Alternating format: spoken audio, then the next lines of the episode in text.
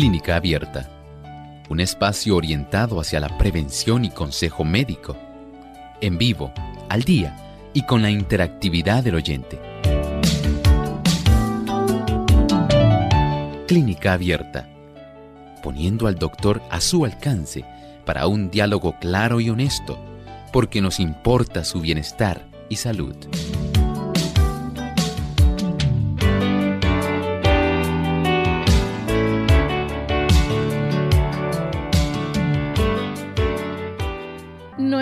Estamos aquí amigos para compartir con ustedes en esta edición de consultas donde hoy usted se puede comunicar a nuestro programa y hacer su pregunta. Así que le invitamos a participar y recuerden nuestras líneas telefónicas que pueden desde este momento hacer la comunicación aquellos que se encuentran en los Estados Unidos a través del 1-866-920-9765.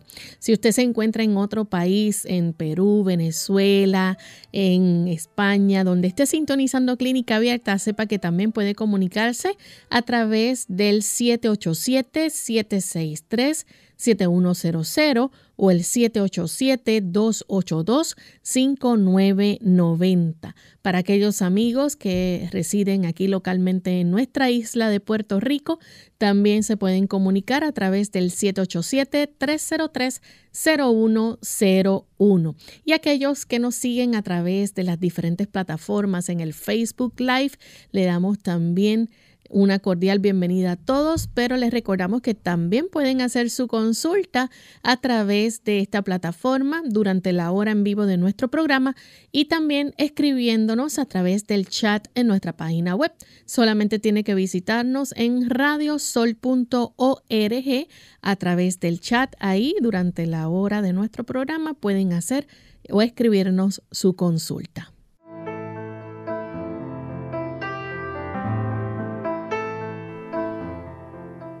Estamos muy contentos de poder compartir en esta hora con cada uno de ustedes amigos en este espacio de salud, la hora favorita de muchos de ustedes que sabemos que fielmente nos sintonizan y agradecemos ese apoyo que nos brindan a diario. Le damos una cordial bienvenida a todos y les saludamos también a todos aquellos que recién se están conectando.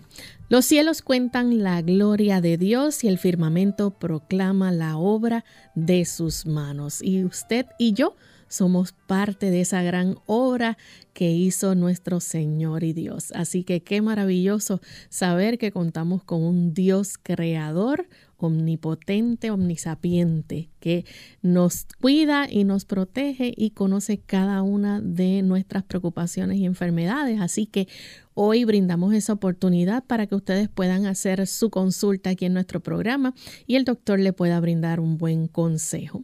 Queremos también de forma especial darle una cordial bienvenida a todos los amigos que nos sintonizan a través de las diferentes emisoras que retransmiten Clínica Abierta. Saludamos en especial a aquellos que nos escuchan en Massachusetts a través de Radio Oasis de Esperanza. También en Nueva York a través de La Voz de la Verdad en Houston, Texas, a través de Radio Proclamat. En Houston también nos sintonizan a través de Radio Joven Adventista y Radio Alabanza en Dallas, Texas. También tenemos a Rackvik TV, Radio TV Online Cristo viene con poder en Houston. También en Austin, Texas, tenemos a Radio Ondas de Esperanza 1390 AM en Maryland y en Virginia a través de Potomac Conference.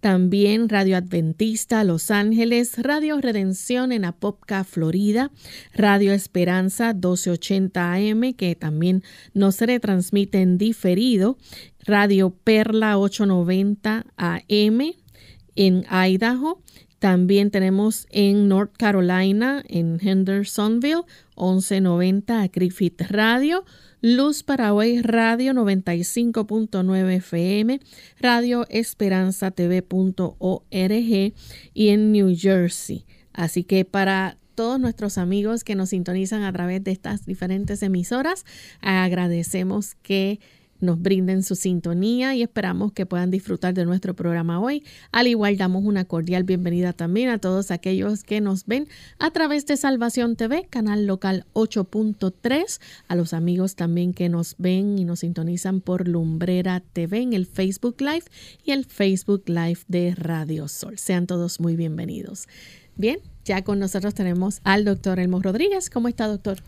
Agradecido al Señor por esta bendición, un hermoso pensamiento, Lorraine. Gracias a Dios, ¿verdad? Porque Él se encarga de nuestras necesidades.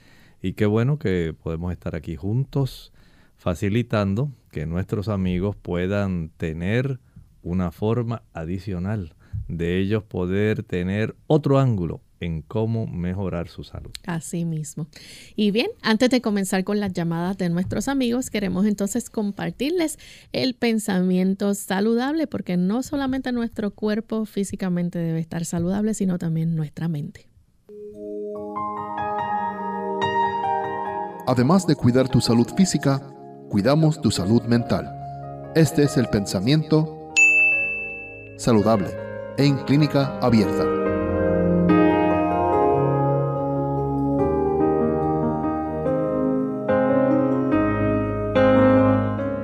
Tan frágil, tan ignorante, tan propensa a equivocarse es la naturaleza humana, que cada cual debe ser prudente al valorar su prójimo. Saben que algunos problemas se desarrollan cuando nosotros no tenemos una justa valoración de las dificultades que otras personas enfrentan. No todo en la vida es color de rosa. No todo es hojuelas con miel. La experiencia de cada persona es tan variada. El ambiente en el cual se crió, en el ambiente de cómo las dificultades moldearon el carácter de la persona a lo largo de los años, de las diversas experiencias. Eso tiene un papel preponderante en la forma como el tiempo y la vida han cincelado el carácter de cada persona con la cual usted y yo nos encontramos.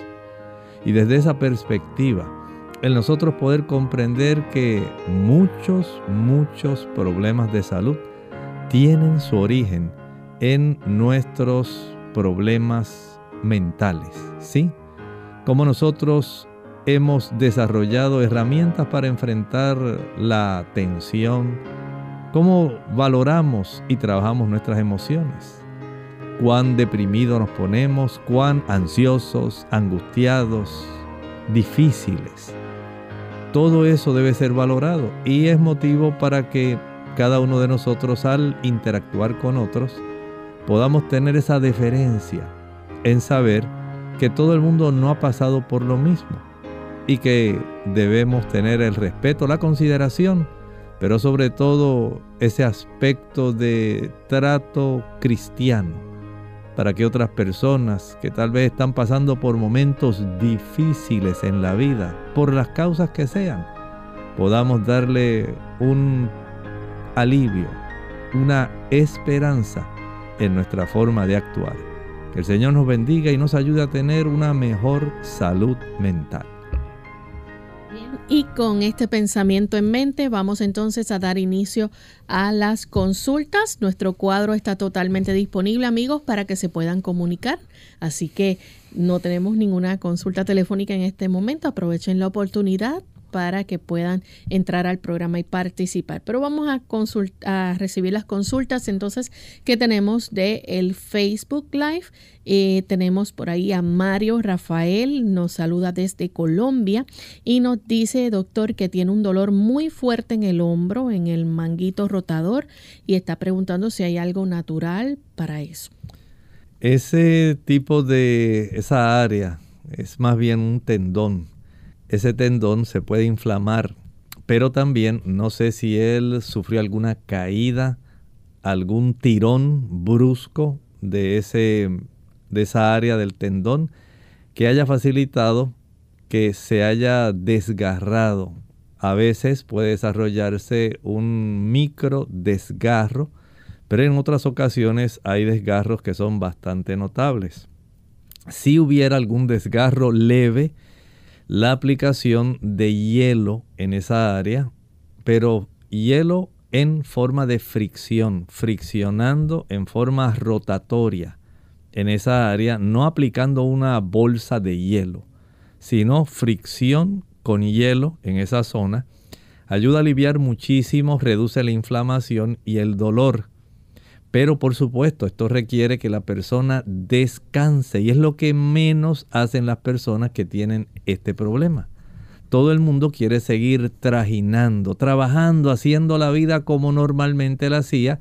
Y si siente un poco de dolor, dolor, entonces se detienen de hacer el tipo de actividad que requería el uso de su brazo. Lamentablemente el cuerpo no funciona como usted cree. El cuerpo necesita reparar, sea un micro desgarro o, un sea, o sea un desgarro grande, hay que dejar descansar ese hombro. Si fuera un desgarro grande, hay que dar oportunidad a una cirugía. Si fuera un micro desgarro, entonces hay que dar oportunidad a tres o cuatro meses donde usted no esté maltratando su hombro, ese movimiento que le perjudica.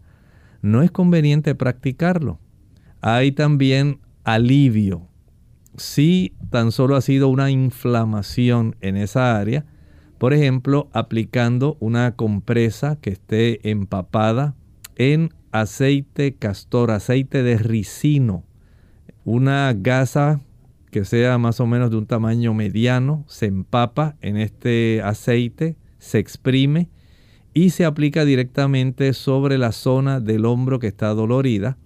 Se cubre con un trozo de plástico que sea más grande que el tamaño del área de la gasa y si es posible se aplica una compresa caliente encima de esa zona de tal manera que facilite la penetración del aceite, de los ácidos grasos de este aceite de ricino al interior del área de la articulación del hombro para que pueda reducirse esa inflamación esto lo va a practicar durante unos 45 minutos, al cabo de los cuales puedes remover entonces la compresa caliente. No remueve el plástico ni la gasa que estaba empapada en el aceite de ricino.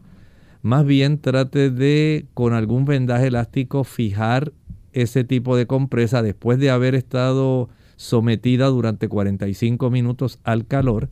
Déjela ahí hasta que ahora por lo menos transcurran unas 4 o 5 horas para que pueda darse un efecto beneficioso de reducción de la inflamación.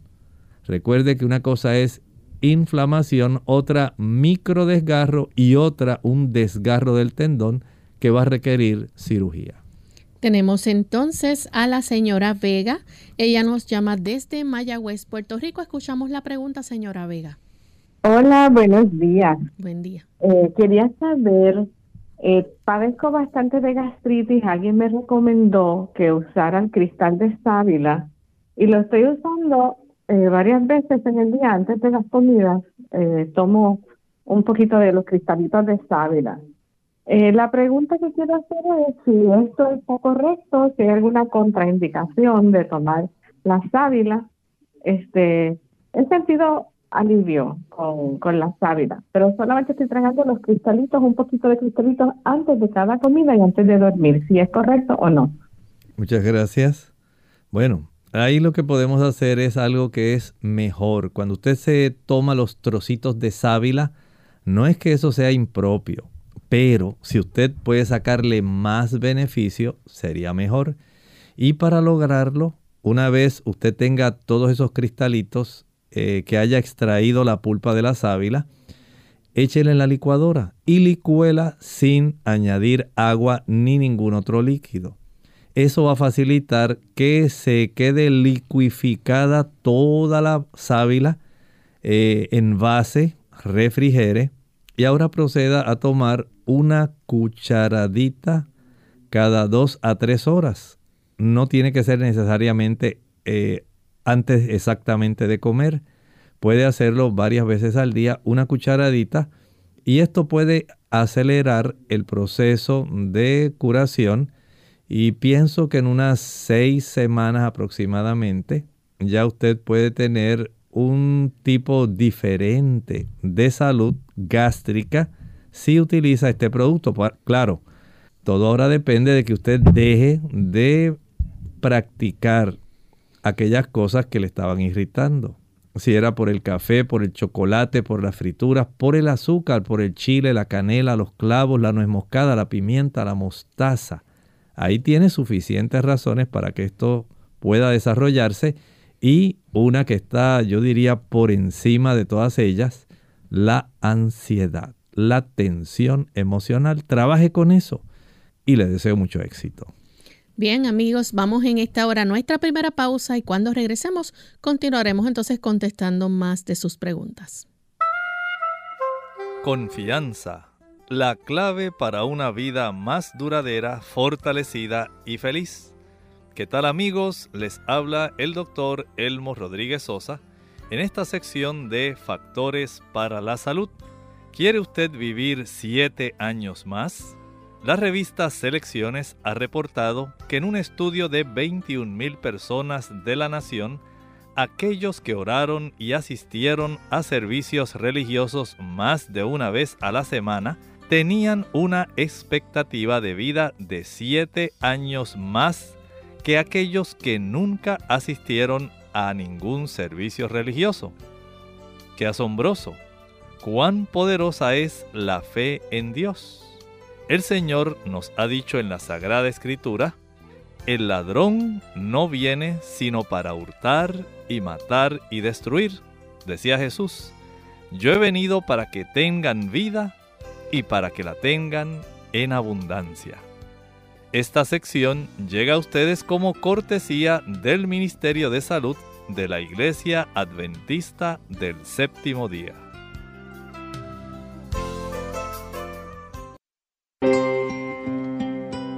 Parece que fue ayer, papá. Me acuerdo cómo lloraba. No yo, sino lo que había dentro de la caja. Mi primer perrito. No dejaba de chillar hasta que lo sacamos de la caja. ¿Recuerdas cómo brincaba y me lamía la cara? Y yo me reía. Ay, cómo nos reíamos. Gracias a ti, mi perro y yo nos volvimos grandes amigos casi tan buenos amigos como tú y yo, papá. Nunca se sabe cuáles recuerdos son para siempre. Por eso toma el tiempo y hoy sea un buen papá. Para información marca el 1877-432-3411 o visítanos en www.fatherhood.com. Mensaje del Departamento de Salud y Servicios Humanos de los Estados Unidos y el Ad Council. ¿Y dónde quedó esta cinturita? Hola, les habla Gaby Zabalúa Godard en la edición de hoy de Segunda Juventud en la Radio, auspiciada por AARP. ¿Estás de acuerdo en que las llantitas alrededor de la cintura son las más difíciles de quitar? Si estás a dieta y empiezas a bajar de peso, notarás que las grasitas allí ubicadas se mantienen en su sitio y no hay forma de removerla con facilidad. Aunque es más común la panza en el hombre que en la mujer, ahora sabemos los peligros que puede resultar almacenar adiposidad en la zona mediata del cuerpo. Importantes estudios demuestran que la gordura alrededor del abdomen acarrea más problemas de salud que cuando se asientan en otras partes, y saber eliminarla puede resultar no tan claro. Por muy tentador que estés de correr a hacer abdominales, te sorprenderás al conocer que son otras las medidas que pueden ayudarte a recuperar la cintura. Seguramente has escuchado hasta el cansancio que las grasas saturadas son lo peor que puedes consumir, pero es la realidad tanto es así que hasta las autoridades intentan desecharlas de los restaurantes. Según varias investigaciones, las grasas saturadas te hacen engordar más de lo esperable y tienden a concentrarse en el abdomen. Al bajar el consumo de calorías también debes aumentar el nivel de ejercicio, especialmente el cardiovascular. El patrocinio de AARP hace posible nuestro programa. Para más información, visite www.aarpsegundajuventud.org unidos con un propósito, tu bienestar y salud.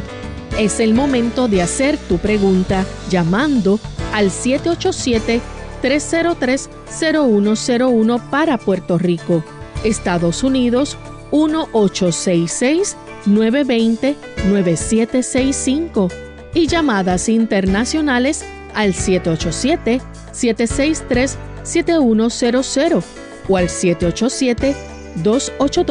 787-282-5990. Clínica Abierta, trabajando para ti.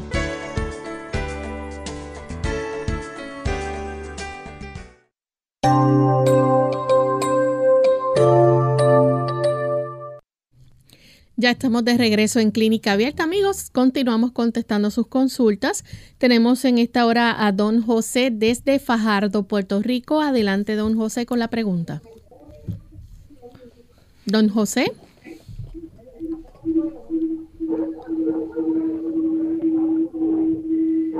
¿Nos escucha, don José?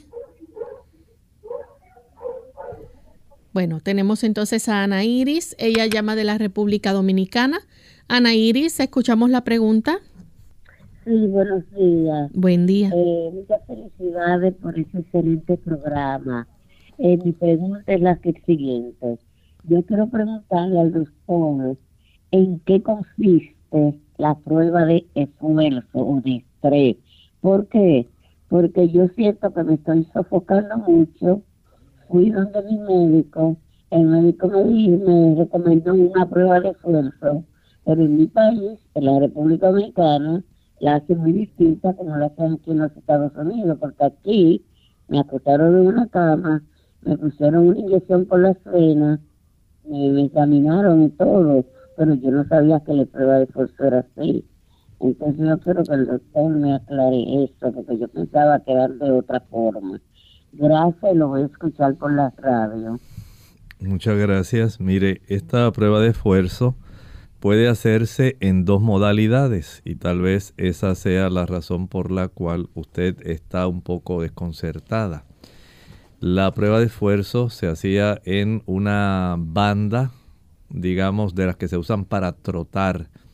Y se hacía en realidad viendo hasta dónde su resistencia, pero desde el punto de vista cardíaca, cuánto las arterias coronarias, las arterias de su corazón, lograban facilitar el que llegue sangre oxigenada y nutrida para darle vida al músculo del corazón y que éste siga haciendo su función de bombeo.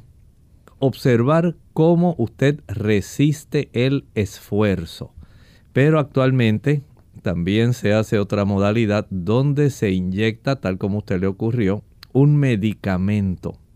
Ese medicamento produce una vasoconstricción. Esto es que se cierran un poco las arterias para tratar de inducir cuánto usted pudiera sentir si acaso algún dolor de pecho o alguna molestia precordial, que sería indirectamente también una prueba para saber cuánta cantidad de sangre está fluyendo hacia su músculo para mantener ese músculo vivo. Así que son dos modalidades. Eh, si a usted se la vuelven a ordenar, usted primero pregunte cuál de las dos modalidades me van a practicar, porque los cardiólogos pueden utilizar cualquiera de las dos. Tenemos otra consulta, en esta ocasión la hace Elena Ramírez de la República Dominicana.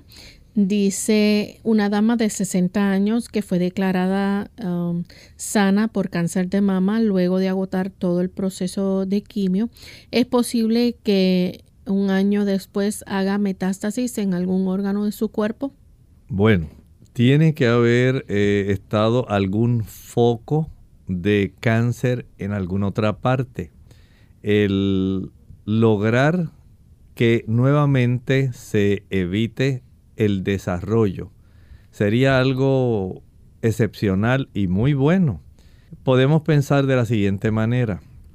Aunque a veces se hacen algunos estudios que son útiles para, de acuerdo a la captación de un marcador especial, se practican pruebas que tratan de detectar la presencia de grupos de células que estén metabólicamente activas captando ese marcador que tiene glucosa para poder decir, bueno, en esta área todavía queda algún foco de cáncer. Todavía queda alguna región metastásica, pero a veces, aunque puede pensarse de esta manera, en cuanto a grupos de células que están activamente captando ese tipo de marcador que contiene glucosa en forma radioactiva, podemos decir así, para que se pueda captar en las pruebas que se hacen, pudieran haber algunas células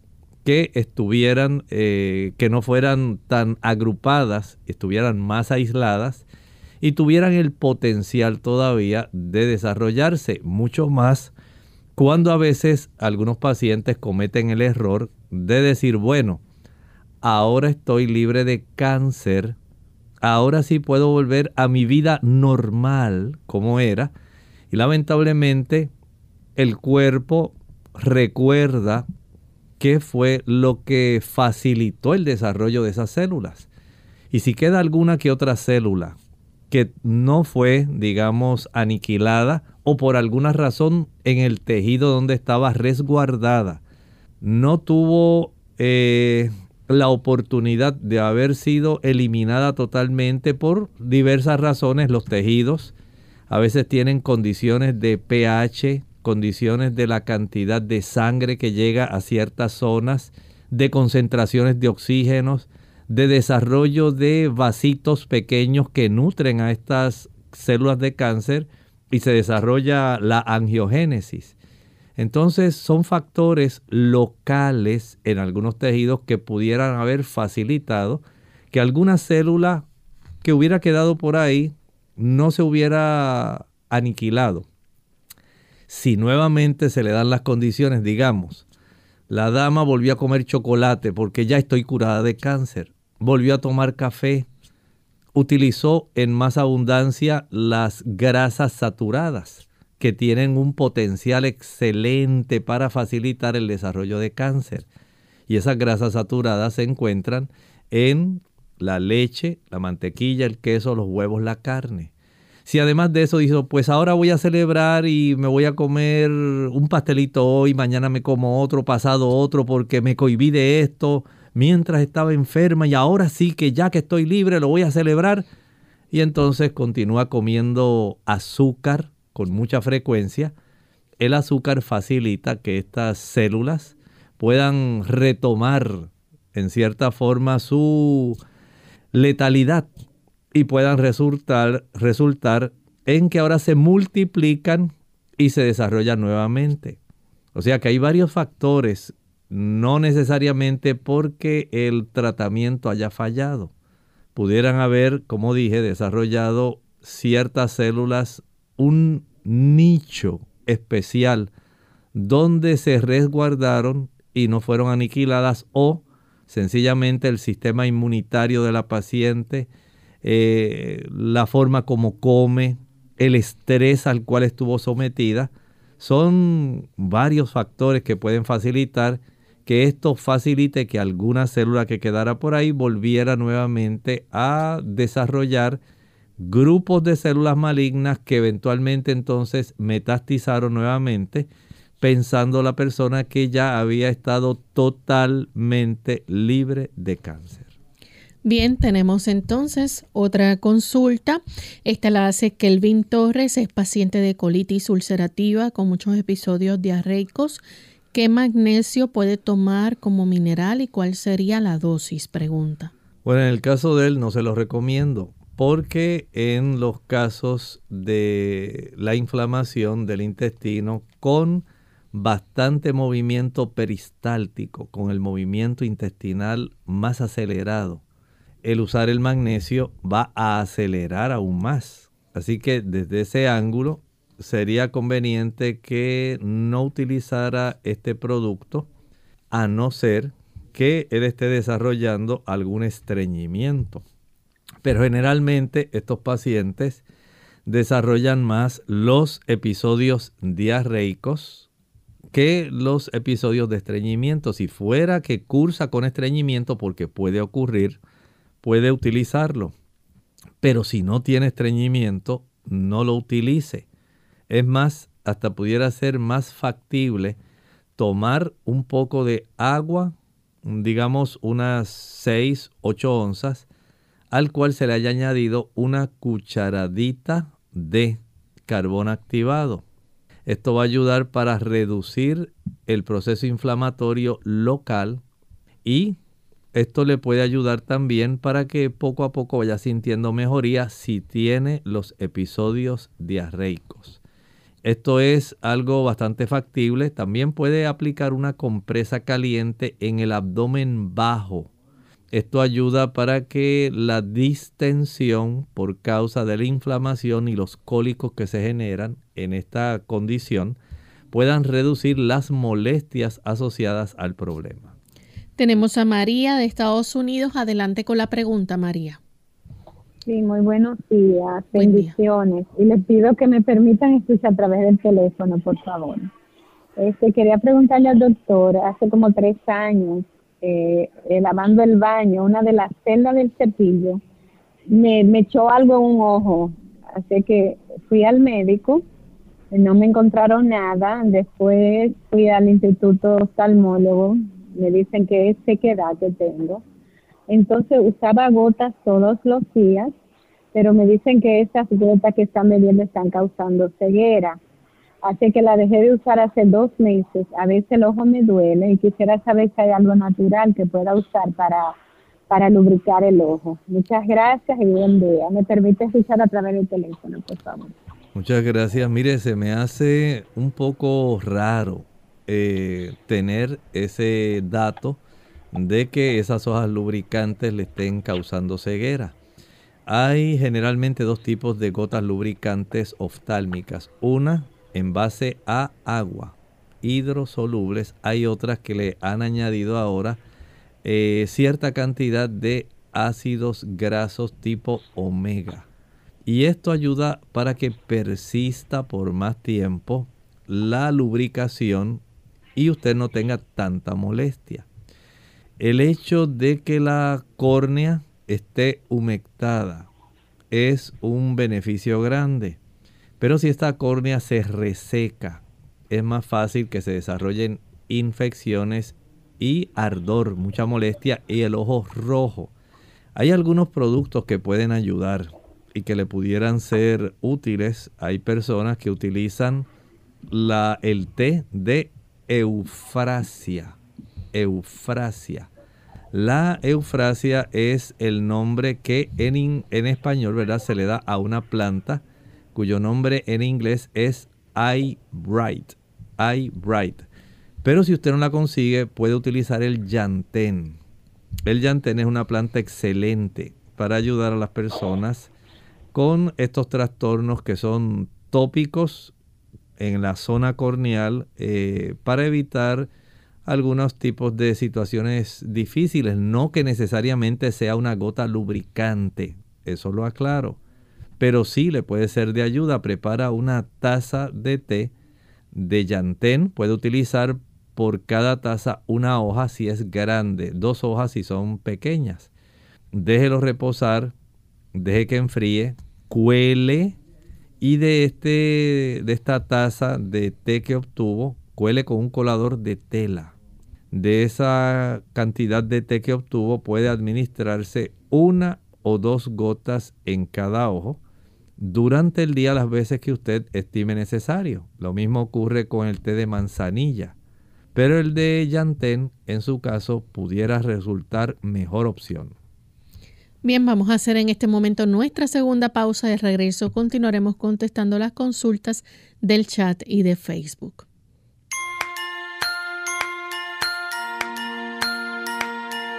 La gente me pregunta si hay diferencia entre la actividad física y ejercicio físico.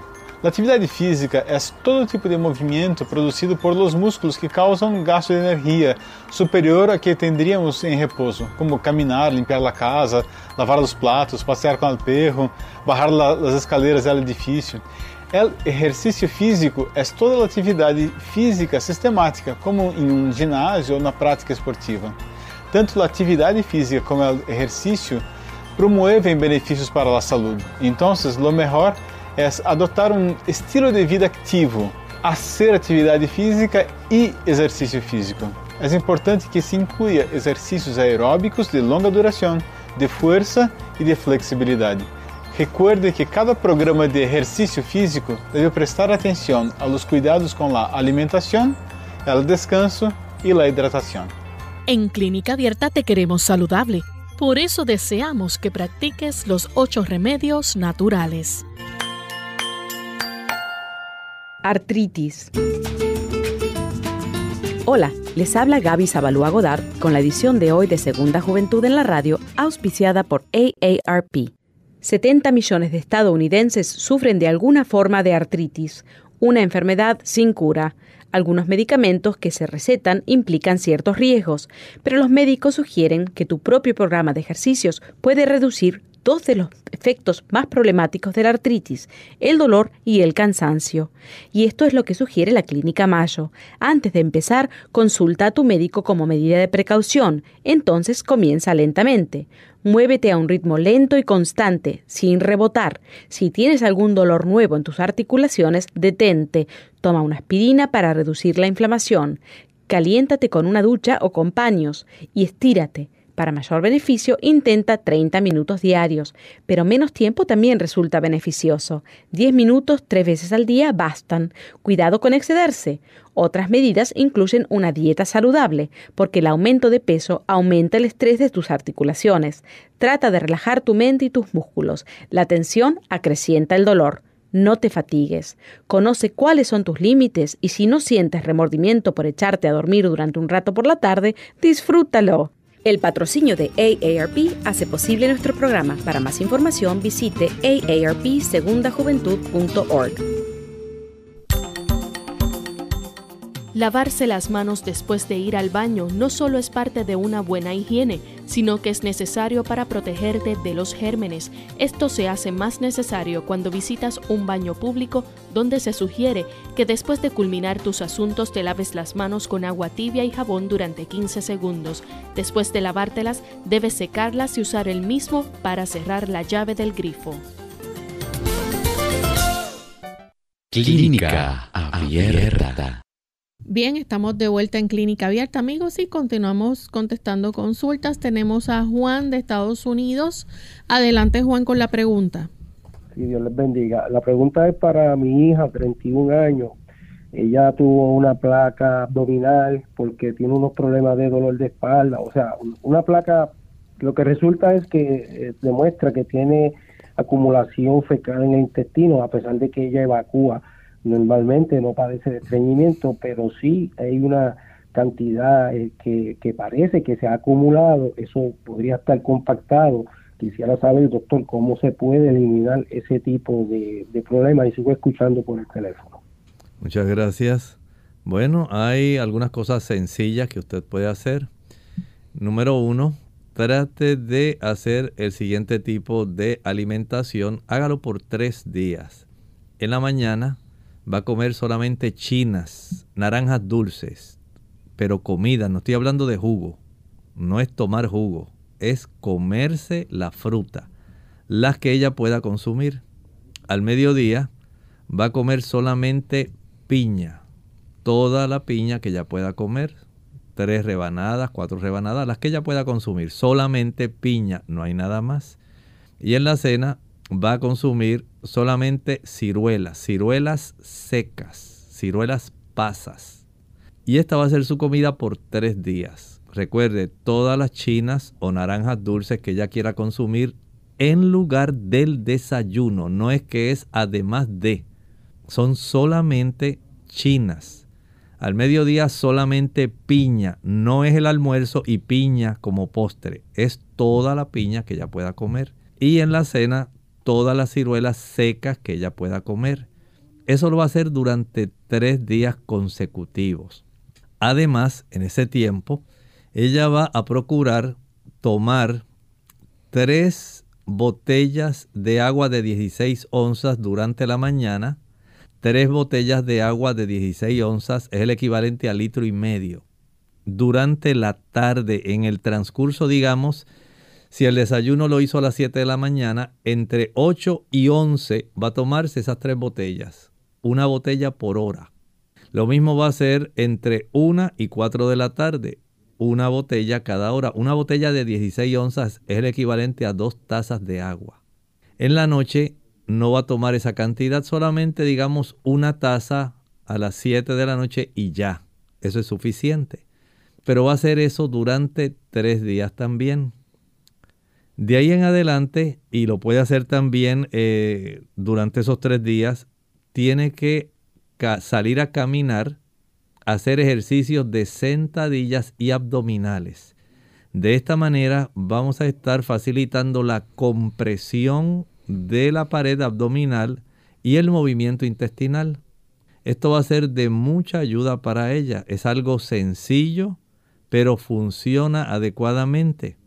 Claro, debe dejar de consumir, por ejemplo, eh, galletas, pan blanco, arroz blanco, aumentar la cantidad de ensaladas en el almuerzo, aumentar la cantidad de frutas en el desayuno después de los tres días, mientras más cereales integrales, mientras mayor sea la cantidad de legumbres, habichuelas blancas, negras, pintas rojas, mientras mayor sea la cantidad de ensaladas, ese problema desaparece.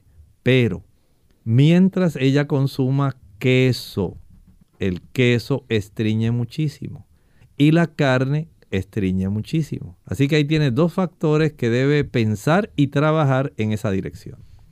Nuestra siguiente consulta la hace eh, Ángela de la República Dominicana. Ella es paciente de retinopatía diabética fue operada, pero aún no ve clara, su visión es oscura y borrosa. Está preguntando qué puede hacer para mejorar su visión. Bueno, hay un detalle que usted tiene que tomar en consideración. No sabemos la extensión del daño de esa retinopatía. Recuerde que la retinopatía puede tener variantes si es solamente que es de leve a moderada, es una retinopatía inicial, donde los vasitos se van estrechando y se va afectando poco a poco el suplido de sangre que lleva oxígeno y nutrientes al área de la mácula. Y hay otra retinopatía que es más grave, donde hay un crecimiento de vasos arteriales en dirección a la zona del vítreo y hay ciertas hemorragias lo cual no es tan abundante en la retinopatía leve, donde podemos tener, digamos, unas pequeñas hemorragias y un poco de edema.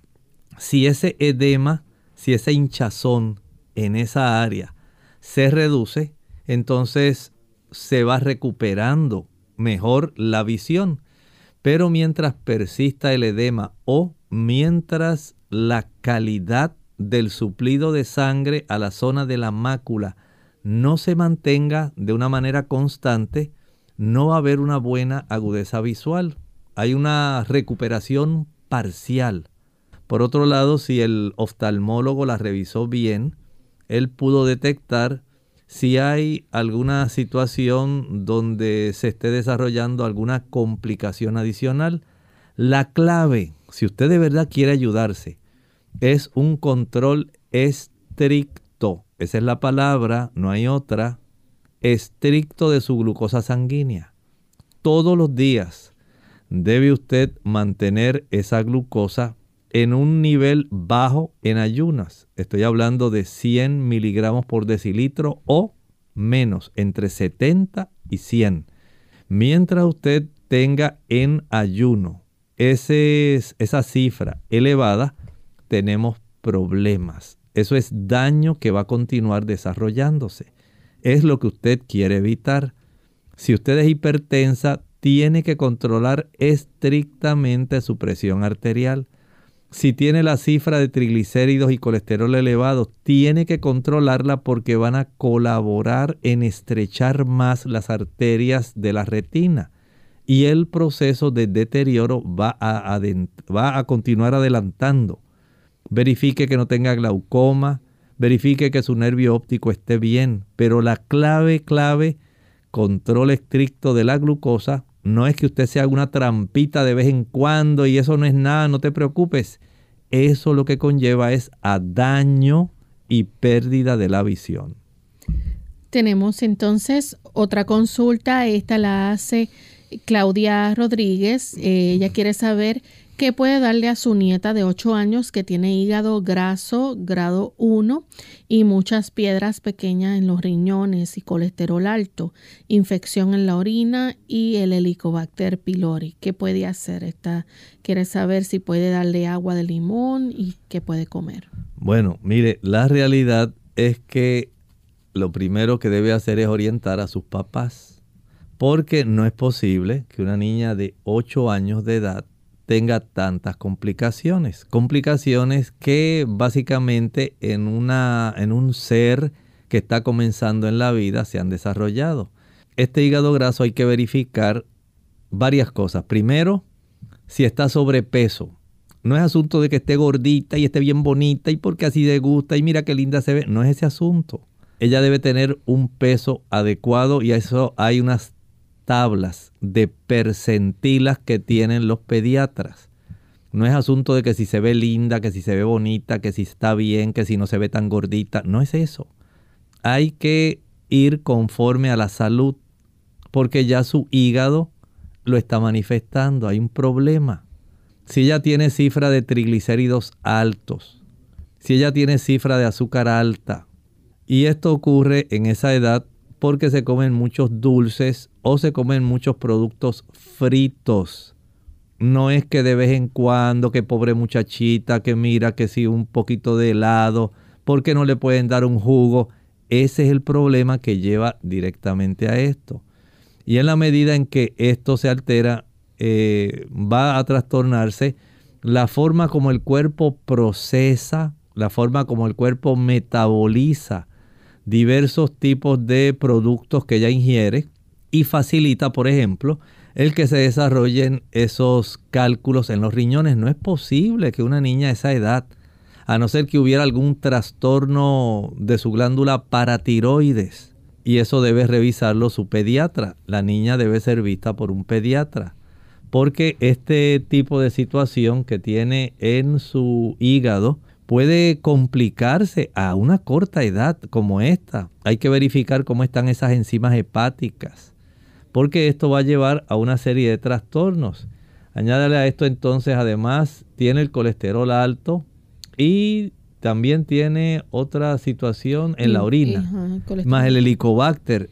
La infección en la orina. Mire, debe ser vista por su pediatra. Ella necesita que la vea un médico pediátrico y que la, le dé orientación a ella y a sus padres con una dietista, un nutriólogo, una nutricionista, de tal manera que pueda haber unos cambios en el estilo de vida, porque así como está, en realidad con alguna agüita de limón, no es que no sea útil, pero no va a ser igual, porque si ella se toma el agua de limón que ayuda para los cálculos renales, que ayuda también para el hígado, pero ella sigue comiendo lo mismo. Y en la casa pues le siguen proveyendo lo mismo. Y siguen las frituras y las papas fritas, las hamburguesas, los, los pedazos de pizza, los jugos, las maltas, los refrescos, los bombones, los helados, las paletas, los bizcochos, las galletas, los flanes, los chocolates. El asunto no va a mejorar aunque siga tomando agua de limón. Así que se requiere una modificación de estilo de vida.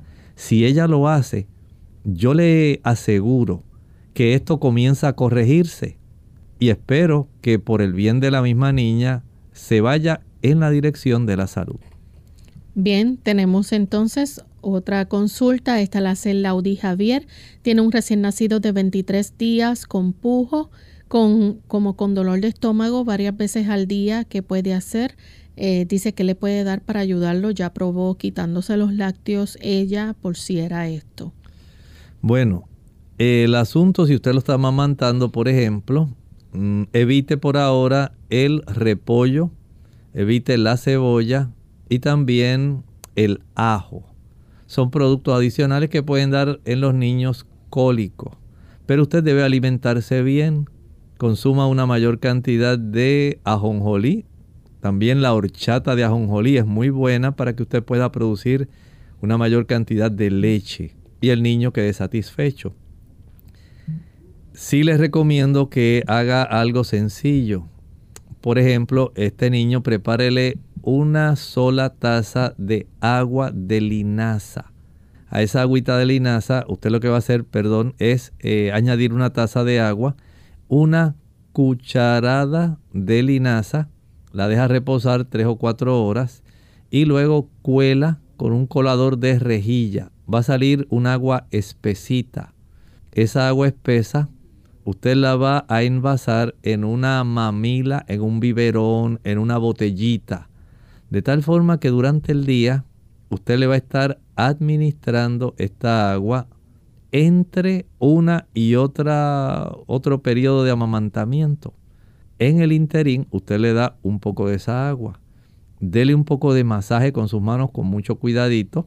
Le pone a, su, a la punta de sus dedos un poquito de aceite, puede ser aceite de oliva, vitamina E, aceite de bebé, y va a masajear en forma circular desde la zona de la ingle derecha a las costillas del lado derecho, de ahí a las costillas del lado izquierdo y de ahí baja en dirección a la zona inguinal izquierda.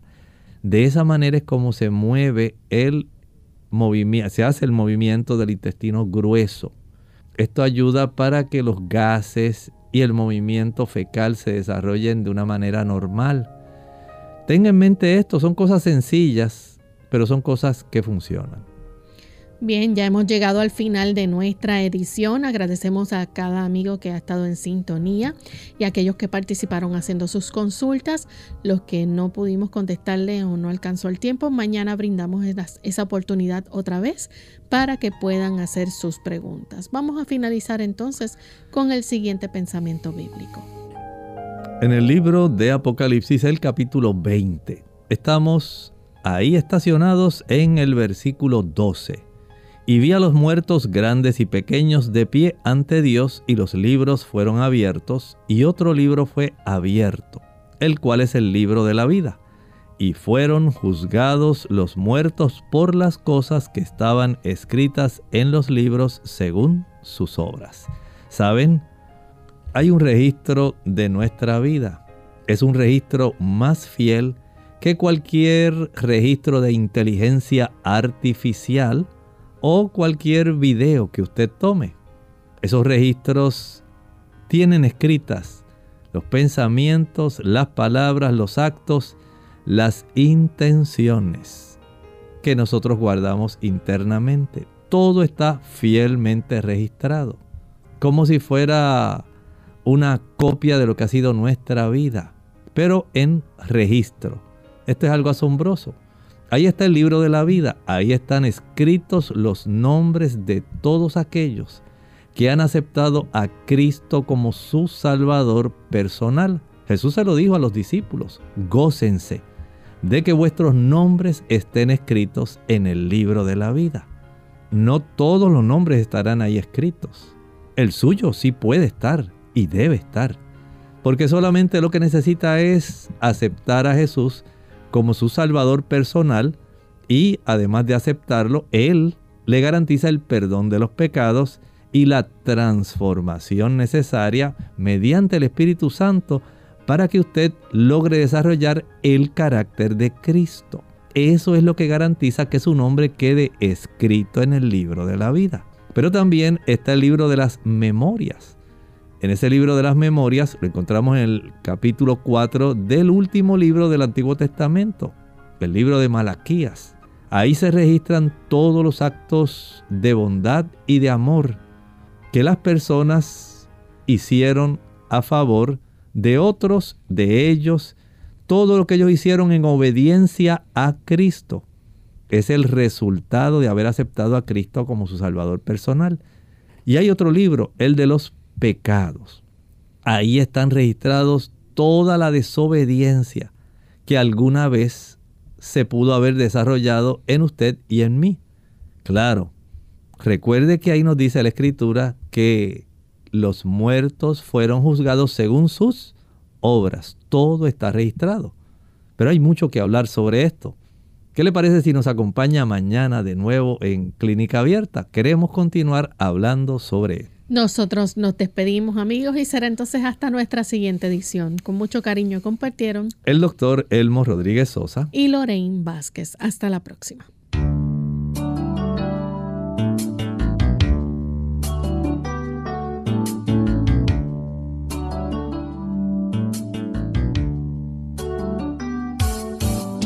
Clínica abierta. No es nuestra intención sustituir el diagnóstico médico. Antes de poner en práctica cualquier consejo brindado en este programa, usted debe consultar con su médico. Hasta la próxima.